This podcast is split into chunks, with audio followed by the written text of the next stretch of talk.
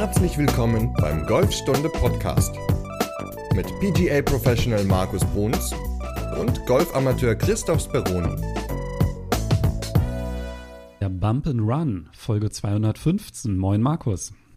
Moin Chris. Ich bin schon ganz gespannt, was der Bump and Run ist. Der kommt ja nicht so häufig vor, oder? Also ist, glaube ich, etwas, was man sehr, sehr selten sieht. Ja, weil ich glaube, oder sagen wir es mal anders, weil der Bump and Run ja ein, im Grunde ist es ja ein Chip. Ein längerer Chip oder sagen wir ähnlich wie ein Chip. Also deswegen wird er auch selten genannt. Oder hast du schon mal bewusst von deinen Mitspielern gehört, ey Christoph, ich spiele jetzt einen Bump and Run? Also ich eigentlich immer nur von Leuten, die glauben, einen zu spielen, es dann aber nicht tun, weil sie einfach die Vorstellung hatten, dass es ein Bump and Run werden soll, aber dann war es irgendwas anderes. Also deswegen, es kommt eher selten vor, dass man diesen, den, den benennt, den Schlag. Tatsächlich war der Bump and Run einer der Schläge, der mir als mit als erstes begegnet ist im Golf. Und wo? Verrückt, und oder? Und wie? Ja. Ja, und wie und was. Ja. genau, jetzt alle B-Fragen. Jetzt auf einmal spannend, das Thema, ne? Definitiv, ja. Als ich Golfstunde gegründet hatte, habe ich das ja deshalb gemacht, weil ich so traurig war, dass ich kaum hilfreiche Inhalte gefunden habe, mit denen man sinnvoll trainieren konnte. Mhm. Und da gab es aber im englischsprachigen schon einige YouTuber und da gab es dann halt ein Video, also das erste, was ich geguckt hatte, war der Lobshot, Lobshot und das zweite war Bump and Run. Okay, super. Lobshot gucken die meisten immer sehr gerne, obwohl es ja mit der schwerste Schlag ist im Golf, ne? Da hatten wir auch sogar mal eine Folge zu, gibt's auch ein Video, verlinken wir auch. Da ist ja der Bump and Run viel dankbarer. Das ist ein, eigentlich ein sehr, sehr einfacher Schlag. Ja, er ist sehr, also er ist nicht so kompliziert wie der Lobshot. Man muss auch nicht so viel Geschwindigkeit auf den Schläger und dann auf den Ball bringen. Man hat nicht so einen großen Bewegungsumfang. Man muss die Schlagfläche nicht so weit aufdrehen. Es kommt eher selten vor, dass man den Ball ähm, schlecht trifft, also eher dünn trifft. Das tut man ja gerne mal beim Lobshot. Man kann auch wesentlich, die, äh, wesentlich besser die Länge kontrollieren und auch die Richtung. So, jetzt reden wir schon über zwei Minuten über den Bump and Run und haben noch nicht geklärt, was das überhaupt ist. Also vielleicht fängst du einfach mal an zu beschreiben, was der Ball macht, wenn man diesen Schlag spielt und vor allem auch in welchen Situationen er hilfreich ist. Ja, Bump and Run ist ja die deutsche oder in Deutsch ins Deutsche übersetzt ist es ja ein Hüpf- und Laufschlag, sage ich mal. Also Hüpf und Lauf oder Spring und Lauf. Also es ist ja die große Schwester vom Chippen. Also der Chip ist ja ein Schlag, wo wir den Ball mehr rollen lassen wollen. So sollte es auch beim Bump and Run sein. Allerdings spielt man den Bump and Run von weiter weg. Also das bedeutet, wenn mein Ball, sagen wir mal, 15, 20 Meter vorm Grün liegt, ich habe Fairway noch, noch, oder der liegt auf dem Fairway und dann hüpft der übers Fairway und rollt dann übers Grün äh, in Richtung Fahne. Das ist so die Definition für mich, relativ einfach äh, gesagt, äh, was der Bump and Run ist. Okay, weil beim Chip, da haben wir ja immer darüber gesprochen, dass man immer so gucken muss, welchen Schläger nimmt man da? Ne? Eisen 9 ist ja immer so grob gesagt, dass er so 50 Prozent fliegt und 50 Prozent rollt und dass man den dann halt zum Beispiel so spielt, immer, dass man die Landezone wählt, dass der möglichst, möglichst früh auf dem Grün ankommt. Und wenn man dann halt sieht, oh, wenn der jetzt 50 Prozent fliegt, aufkommen würde an der Grünkante und dann weiterrollt und die Fahne ist kurz gesteckt, dann wäre der viel zu lang, würde man Schläger mit mehr Loft nehmen und so weiter. Und beim Bump and Run ist dann halt der große Unterschied, dass man da halt eine Landezone wählt, die gar nicht unbedingt auf dem Grün sein muss, sondern halt auch deutlich weiter vor dem Grün. Korrekt? Genau, genau. Zum Beispiel ganz gern genommen, wenn es zum Grün hin etwas mehr bergauf geht, dann hört man ganz oft so dieses Jahr, ich spiele den jetzt in die in die Grünkante oder in den Hang hinein. Das ist dann auch so ein Bump and Run, der mit Geschwindigkeit gespielt wird, mit einem Schläger, der weniger Loft hat, wie zum Beispiel das Eisen 9 oder das Eisen 8. Man kann auch ein Gap Wedge oder Pitching Wedge ganz gut benutzen. Und dann, ich nenne es mal so, presst man den ein bisschen mehr und dann geht der flacher weg mit mehr Geschwindigkeit knallt gegen die Kante, verliert dadurch ein bisschen an Geschwindigkeit und rollt dann noch nach hinten aus. Das ist mal ein Beispiel dazu. Wenn der halt so weit ausrollt, und du hast es ja gerade gesagt, Bump and Run ist übersetzt, also den Ball anstoßen und ihn dann rennen oder rollen, laufen lassen. Dann ist natürlich auch wichtig, dass der Boden entsprechend ist. Also Fairway ist wahrscheinlich ziemlich gut geeignet, aber wenn ich da jetzt so semi-rough habe, das ist wahrscheinlich nicht eine gute Lage für einen Bump and Run. Ja, semi-rough ist ein bisschen schwieriger, weil man natürlich nie genau weiß, ja, was macht dann der Ball, wenn er durch das Semi-Raff dann durchhoppelt, beziehungsweise wenn man den sozusagen ins Semi-Raff noch reinspielen will, dann kann es natürlich dazu kommen, dass er verspringt, dass er hängen bleibt, dass er an Geschwindigkeit verliert. Deswegen, da versucht man natürlich schon immer mit ein bisschen mehr Flug dieses Semi-Raff oder Raff halt auch zu überwinden. Das ist dann mehr der Schlag mit dem Sandwedge oder der Chip mit dem Sandwedge, der ein bisschen höher weggeht. Beim Bump and Run versuchen wir tatsächlich den Ball, ja, ich sag jetzt mal überspitzt, so, so flach wie möglich zu halten.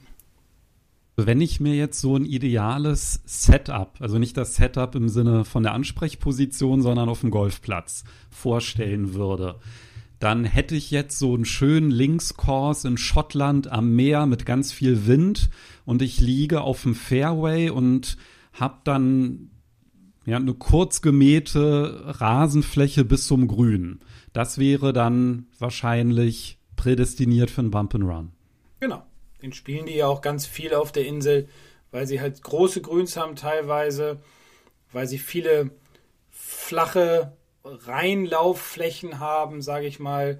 Und da kann man diesen Ball natürlich sehr, sehr gut spielen und er bleibt auch ja, unterm Wind natürlich durch, ist dadurch auch besser zu kontrollieren und keine Situation für ein Bump and Run wäre. Ich habe eine relativ schlechte Balllage, habe auch höheres Gras zwischen mir und dem Grün und da liegt auch noch ein Bunker dazwischen und das Grün ist klein. Das wäre ja. dann ganz viele Kriterien, die gegen einen Bump and Run sprechen. Genau. Da spielt man dann entweder einen Pitch oder den normalen Chip mit ein bisschen mehr Loft. Da muss man halt sich auf die Situation einstellen und gucken, was ist das Beste. Aber ein Bump and Run würde in der Situation, wie du sie beschrieben hast, nicht so gut funktionieren. Bis gar nicht. Okay, was ist denn jetzt der Vorteil, wenn ich so einen Bump and Run spiele? Also ich habe die Gegebenheiten, ich stoße den Ball an und dann rollt und rollt und rollt der. Ist das nicht total schwierig zu kontrollieren, wie weit der rollt? Ja, es ist ja so, wie ich es immer sage, ich glaube in fast jeder Folge, außer es geht mal um Regeln, dass wir jeden Schlag mal trainieren sollten. Den Strafschlag, den braucht man nicht trainieren, ne? Das ist der nee. einzige Schlag. Genau. Der kommt von alleine. Ja, da brauche ich auch nicht auf die Driving Range. Vielleicht sollte man auch mal Droppen trainieren auf der Driving Range. Tatsächlich sehe ich manchmal noch Leute, die Schulter hochdroppen. Ja, man gibt's alles. Aber ja, lass uns zurückkommen also, okay, zum, lass zum uns Bump, Bump and Run. Run bleiben. Gut, also man muss ihn üben, dass man so ein Ballgefühl dafür bekommt. Ja. Wie lange der rollt. Aber was ist denn jetzt konkret der Vorteil, so einen Schlag zu spielen? Ja, konkret der Vorteil ist natürlich der, dass ich einen kleinen Bewegungsumfang habe. Also die Fehlerquellen minimiere ich aufgrund des kleinen oder kurzen Bewegungsumfangs. Das bedeutet, wenn ich Nehmen wir die Situation und sagen mal, wir liegen 25 Meter vor dem Grün. Die Fahne steht irgendwie 30 Meter im Grün, ganz hinten, weil das ist ein großes Grün. Ich habe keinen Bunker vor der Nase, kein Raff. Ich habe also das Fairway, was wunderbar hineinläuft ins Grün, also ein schöner Übergang da ist. Und ich bin jetzt ein Spieler, der versucht, den Ball hochzuspielen mit einem Sandwedge, weil er glaubt, das muss ich machen, weil ich habe 55, 50, 55 Meter. Die Bälle habe ich auf der Driving Range trainiert, dass ich versuche, den Ball hochzuspielen. Und oft sehe ich es dann, dass halt diese getoppten oder gefetteten Bälle zustande kommen und der Ball zischt entweder ordentlich übers Grün hinaus oder er bleibt viel zu kurz, weil in dieser etwas größeren Pitchbewegung halt doch relativ viele Fehler entstehen können, wie zum Beispiel unser Lieblingsfehler, das Löffeln, dass man also versucht, den Ball bewusst in die Luft zu schlagen und nicht den Schläger die Arbeit machen lässt. Beim Bump and Run benutze ich für so eine Situation dann, sagen wir mal, das Eisen 9 meinetwegen und habe dadurch, dass ich ja wenig Winkel habe auf dem Eisen 9, auch dadurch, dass ich den Schläger schon ein bisschen anstelle, also das heißt, ich habe den Ball etwas mehr zum hinteren Fuß und teilweise sogar nehmen Spieler den an die äh, hintere Innenferse. Und ich habe dadurch, dass ich dann ein kleines bisschen das Griffende nach vorne neige, also Richtung Ziel und mein Gewicht auch etwas mehr auf dem vorderen Fuß habe, bekomme ich einen steileren Eintreffwinkel. Ich sag mal, das wird so ein kleiner Hacker in Anführungsstrichen. Und dadurch geht der Ball noch flacher weg, was wiederum zu bisschen mehr Geschwindigkeit auch führt. Und dementsprechend habe ich ja nicht so viele Fehlerquellen, weil die Bewegung nicht so groß sein muss. Und darüber kann ich einfach viel, viel besser, also ist meine Erfahrung, die Länge und die Richtung kontrollieren, weil auch mit der Schlagfläche halt ganz, ganz wenig passiert in dieser kurzen Bewegung. Sie verkantet sich nicht nach links oder nach rechts oder man bleibt zu sehr hängen oder man toppt den Ball, sondern es ist ein viel, viel leichterer Schlag auf so eine Distanz wie der Pitch. Also das mit der kleinen Bewegung ist auf jeden Fall einleuchtend. Ja, wenn mein Schlägerkopf eine sehr kurze Strecke zurücklegt, dann ist es schon schwieriger, Fehler einzubauen, sagen wir es mal so. Wenn ich mhm. eine große Bewegung mache, dann kann ich natürlich im Laufe dieser langen Bewegung eine ganze Menge falsch machen. Also je kleiner die Bewegung, desto kontrollierter der Schlag und ich vermute mal auch vor allem die Richtungskontrolle, oder? Weil wenn ich so eine ganz kurze Ausholbewegung mache, dann kann es ja selten passieren, dass der dann halt wirklich so komplett in eine andere Richtung dann geht. Ja, er kann verspringen, all solche Dinge und wie gesagt, beim Bump and Run ist es leichter, alles zu kontrollieren als bei einem Pitch. So, das heißt, wir haben auf jeden Fall einen Schlag, der kontrollierbarer ist, der kleiner ist von der Bewegung. Du hast auch schon die Technik angesprochen. Lass uns aber mal vielleicht mit der Schlägerwahl weitermachen. Jetzt liegt da mhm. mein Ball. Welche Schläger kommen denn überhaupt in Frage, um so ein Bump and Run zu spielen? Du hast ja schon vorhin angesprochen, das Sandwedge jetzt eher nicht, sondern ein Schläger mit weniger Loft. Aber was ist da so die Bandbreite? Sandwedge, dann haben wir Gap Pitching Wedge 9 und 8 zum Beispiel. Diese vier Schläger sind eine ganz gute, ja, damit kann man ganz gut variieren. Damit hat man eine große Auswahl an Schlägern, weil man kann die in verschiedenen Höhen dann spielen, weil sie alle unterschiedliche Lofts haben, also gehen sie auch unterschiedlich weg. Selbst wenn man den Schläger im Setup ein bisschen verkantet, also weniger Loft dann drauf hat, hat man trotzdem natürlich mit dem Gap Wedge etwas mehr Höhe als mit dem Eisen 8 zum Beispiel.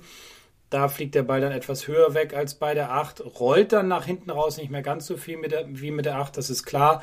Aber es kommt ja auch immer ein bisschen mit auf die Fahnen und die Ballposition drauf an. Also das heißt, wo liegt mein Ball, wie weit liegt mein Ball weg und wie weit steht die Fahne im Grün.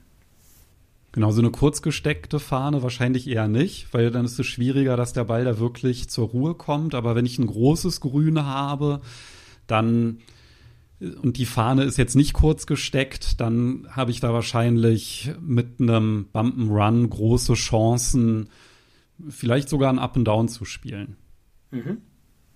Die Chance ist definitiv höher als mit einem hohen Ball. Mir fällt ein, ich habe früher relativ häufig ums Grün herum mit einem Eisen 8 gechippt. Vielleicht lag das wirklich an diesem einen Video, was ich damals zum Einstieg geguckt hatte mit dem Bump and Run, weil da wurde es, glaube ich, auch mit dem Eisen 8 vorgemacht.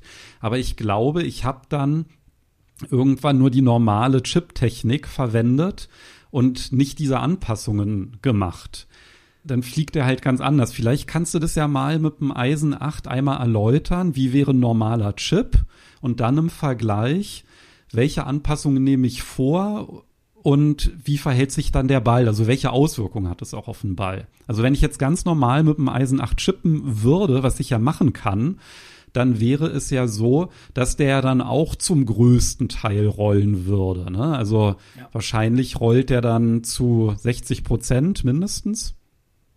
Vielleicht sogar 70, ja. Aber du hast natürlich beim Chip, also so wie ich den Ball spielen würde, Chip wie auch Bump and Run. Ich würde beim Chip den Ball eher mittig legen, minimal vielleicht rechts eine halbe Ballbreite, also für mich als Rechtshänder, das heißt also mehr zum hinteren Fuß, würde den Schläger nicht so stark verkanten, also das bedeutet das Griffende nicht so weit zu meinem vorderen Bein neigen, sodass ich weniger Winkel Und dann zur Gürtelschnalle dann mehr, ne? Wie bitte? Mehr zur Gürtelschnalle. Ja, genau. Und dann mache ich halt meine Chip-Bewegung. Dadurch, durch die Anpassung oder durch das Setup, habe ich etwas mehr Loft auf dem Schläger, was dazu führt, dass ich auch ein bisschen mehr Spin bekomme. Wenn ich jetzt den Bump and Run spiele, lege ich den Ball noch weiter zu meinem hinteren Fuß, sogar teilweise an die hintere Innenkante, habe dadurch den steileren Eintreffwinkel, wodurch der Ball Ganz kurz mehr. nur, wie breit stehst du denn da bei beiden Schlägen? Ich stehe, ich persönlich stehe immer relativ schmal. Also, boah, ich habe das noch nie Ganz schmal, gemessen. ne? Ja, ich sag mal, also maximal zwei Handbreiten auseinander. Das ist ja wirklich nicht viel, weil es Nee. gibt ja, glaube ich, auch viele, die beim Chippen ziemlich breit stehen. Ich auch, tendenziell. Und weil, als wir zum Beispiel in Semlin auf der Runde waren, hast du mir dann auch gesagt, ja, mach mal ein bisschen enger den Stand, so beim Chippen. Mhm. Das ist, glaube ich, häufig, ne, dass man dann ein bisschen zu breit steht, tendenziell. Ja, man steht häufig zu breit und dann ähm, passiert halt viel Rotation, auch stelle ich immer wieder fest, und viel Hin- und Hergeschwanke. Also man steht da nicht so Stabilität, äh, nicht so stabil, Entschuldigung. Und daraus resultiert dann auch wieder ein schlechterer Schlägerweg. Und das ist halt auch so das Thema, wenn ich ein bisschen schmaler stehe, kann ich stabiler stehen, kann mein Gewicht besser anpassen, habe eine ganz andere Schwungbahn auf einmal, die verändert sich automatisch, das merkt man dann schon, und man kriegt dementsprechend auch einen wesentlich besseren Ballkontakt. Und ja, wie gesagt, beim, beim Bump and Run, Ball mehr nach hinten, steilerer Schläger, Winkel, steile, also weniger Loft, man haut mehr von oben drauf, der Ball geht zügiger von der Schlagfläche, hat mehr Rollen nach hinten raus und deswegen ist das für lange Chips, nenne ich es jetzt einfach mal, eine gute Variante. Das heißt, wenn du sagst, du nimmst den Ball ein bisschen mehr in Richtung hinteren Fuß, dann ist das ja gar nicht so viel, weil du ja sehr schmal auch stehst. Also wenn du gesagt hast, du stehst zwei Handbreiten auseinander, dann ist ja die Mitte eine Handbreite. Und dann hast du ja schon gesagt, dass du in meinem Chip sogar noch eine halbe Ballbreite mehr zum hinteren Fuß hast. Und dann ist ja gar nicht mehr so viel Platz, um dann auf der Innenseite des hinteren Fußes anzukommen. Also das sind wirklich Nuancen, von denen wir da halt sprechen. Ne? Nee, das ist nicht viel. Ich habe jetzt gerade mal mein, meine Hände nebeneinander gehalten, um einfach mal zu gucken. Das ist jetzt nicht viel. Das sind dann vielleicht, weiß nicht, zwei, drei Bälle mehr zum hinteren Fuß, irgendwie so. Aber das reicht schon. Das reicht einfach, um steileren Eintreffwinkel zu kriegen, um den Ball mehr wegspritzen zu lassen. So, das sind so kleine Anpassungen, die aber ganz großen Effekt haben können. Was ich spannend finde, ist, dass du auch noch gesagt hast, dadurch, du hast das Verkanten der Schlagfläche genannt. Ne? So beim normalen Chip, da zeigt das Griffende zum, zur Gürtelschnalle. Und beim Bump and Run habe ich ja zum einen den Ball auf Höhe der Innenseite des hinteren Fußes, also für einen Rechtshänder der rechte Fuß. Und das Griffende dadurch, dass es nicht zur Gürtelschnalle, sondern eher zur vorderen Hosentasche zeigt. Kann man das so beschreiben? Ja. Ich sehe da nicht mehr viele Grooves, ne, wenn ich auf, von oben auf den Schläger rauf gucke. Das ist ein sehr gutes Bild. Ja, du siehst tatsächlich nicht mehr so viele Grooves, wenn du von oben drauf guckst, wie wenn du einen Chip spielst. Da siehst du natürlich immer ein paar mehr. Und das ist vielleicht ein ganz guter Hinweis, noch eine gute Idee von dir. Dadurch, wenn ich nicht so viele Grooves sehe, stehe ich dann gefühlt gut am Ball. Wenn wir da in diesem Bild bleiben, die Grooves, die zeigen ja dann wirklich so Richtung Ziel. Und der Gedanke ist ja auch, den Ball nach vorne zu spielen. Den Gedanken sollte ich auch beim Chip haben und nicht nach oben. Das ist ja der häufigste Grund dann fürs Löffeln.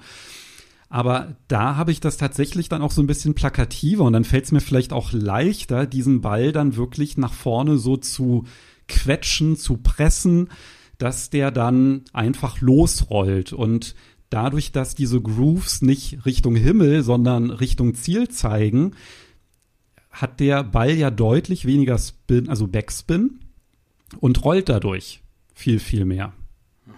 Das ist dann eigentlich schon der gewünschte Effekt. Also der Ball, der, wir hatten ja vorhin gesagt, beim Eisen 8 würde ich vielleicht so 30 Prozent Flug haben und den Rest Roll. Dann wäre das vielleicht so, dass bei dem Bump and Run mit dem Eisen 8 der 5 Prozent fliegt. Was würdest du da schätzen? 5 bis 10? Ja, ja, irgendwie so 5 bis 10 Prozent ist, Ja, glaube so ich, Pi mal Daumen, ne? Also dass Ja, man ja, da ja, halt, ist ein deutlicher Unterschied, aber er würde trotzdem wahrscheinlich so weit gehen oder vielleicht sogar noch weiter, weil der ja weniger Backspin hat. Ja, er kickt ja mehr Also nach der rollt vorne. und rollt und rollt. Richtig, genau. Deswegen ist er ja auch so ideal für Schläge, was ich vorhin beschrieben hatte, wenn ich so 20, 25 Meter vom Grün stehe und meine Fahne steht ja 25, 30 Meter im Grün und ich habe so einen ganz langen Roller, den ich spielen kann. Ich würde vielleicht gerne den Putter benutzen. Dadurch, ja, dass ich aber ja noch auf dem Fairway stehe, ist mir das Gras ein bisschen zu hoch. Dann kann ich das Eisen 9 nehmen, das Eisen 8, diesen Bump and Run spielen, der mehr Druck kriegt, der weniger Spin kriegt, weil ja weniger Grooves rankommen sozusagen. Also es ist nicht so dieser Wischer, ja, mit der Sohle, mit den Grooves, sondern es ist einfach mehr so ein Hacker, der mehr nach vorne kickt.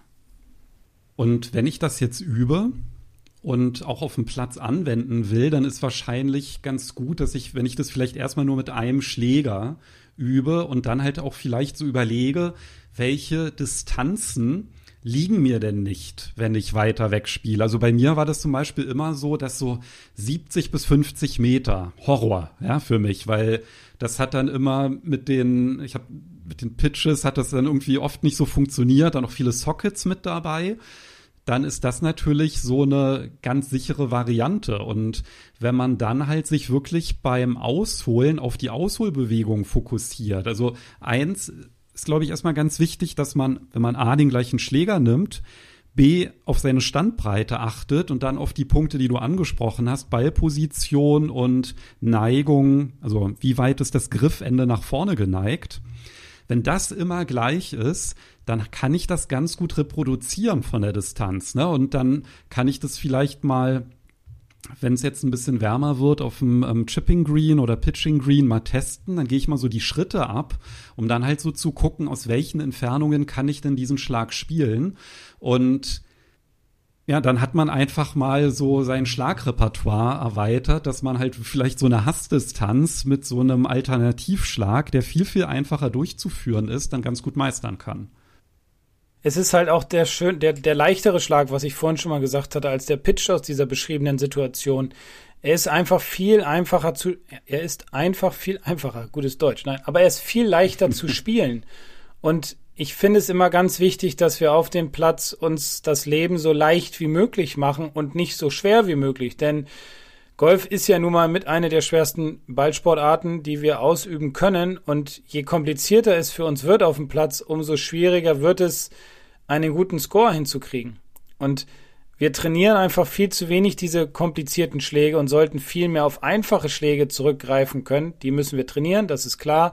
Aber wenn wir so eine Situation haben, wie wir sie beschrieben, beschrieben haben, dann sollte der Bump and Run angewendet werden, weil der einfach leichter zu spielen ist, eine kleinere Bewegung bedarf, bessere Ballkontakte finden statt und ich kriege vor allem auch im Verhältnis zu einem Pitch aus so einer Situation ein, ein viel besseres Längen- und Richtungsgefühl und Kontrolle natürlich, was wiederum dazu führt, nach einer gewissen Zeit, dass ich vielleicht dann nur den Bump and Run aufs Grün spiele und dann nur noch einen Chip brauche, äh, einen Putt brauche, Entschuldigung.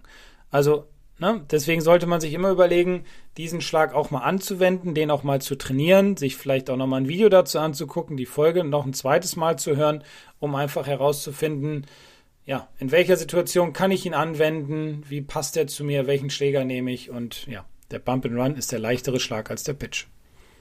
Und vielleicht sogar mal einfach bei Wintergrüns jetzt anwenden und ausprobieren, ja. weil die liegen ja auf dem Fairway eigentlich ganz gut. Das ist eine gute Sache, gerade jetzt im Winter, wenn nicht so viel los ist, mal auf die Wintergrüns diesen längeren Chip spielen, diesen Bump and Run spielen, um das Gefühl dafür zu bekommen, dann vielleicht auch mal wieder aufs Pitching Grün gehen, wenn es offen ist. Also da gibt es ja verschiedene Möglichkeiten, den zu trainieren. Und dann halt auch nicht frustriert sein, wenn er dann halt vielleicht zu weit ist, ja, weil die Wintergrüns, die sind ja in der Regel sehr, sehr klein. Es ist dann wahrscheinlich sehr unwahrscheinlich, dass der dann in diesem kleinen Kreis dann auch da liegen bleibt aber einfach um mal die Technik anzuwenden, zu spüren, wie ist der Ballkontakt. Und dann hat man doch eigentlich eine ganz gute Variante ja. ums Grün herum dann hinzugewonnen. Und ich würde ja jetzt noch sagen, ein Link zum Video findet in der Podcast-Beschreibung, aber das müssen wir tatsächlich mal auf die To-Do-Liste packen, ne? Packen wir mit drauf. Habe ich mir schon aufgeschrieben, gerade nebenbei. Video für unseren Golfstunde YouTube-Kanal, den Bump and Run aufnehmen. Sehr gut. Hast du sonst noch irgendwelche Tipps und Hinweise zum Bump and Run? Tipps nicht, nur noch ein Hinweis auf die nächste Folge. Worüber reden wir denn da? da reden wir wieder über ein Regelthema und zwar über einige Regeln im Bunker. Also nicht, Oha. wie man rauskommt aus dem Bunker. Doch auch. Man kann ja auch, Auch? sogar mit. Golfregeln aus dem Bunker rauskommen. Stimmt. Ja, genau, genau. Die ist ja noch nicht so alt, diese Regel. Da ja, gibt es ja manchmal Diskussionen und auch das wollen wir dann klären nächste Woche. Alles klar, dann hören wir uns nächste Woche wieder. Genau, macht's gut. Bis nächste Woche. Bis dann. Tschüss. Ciao.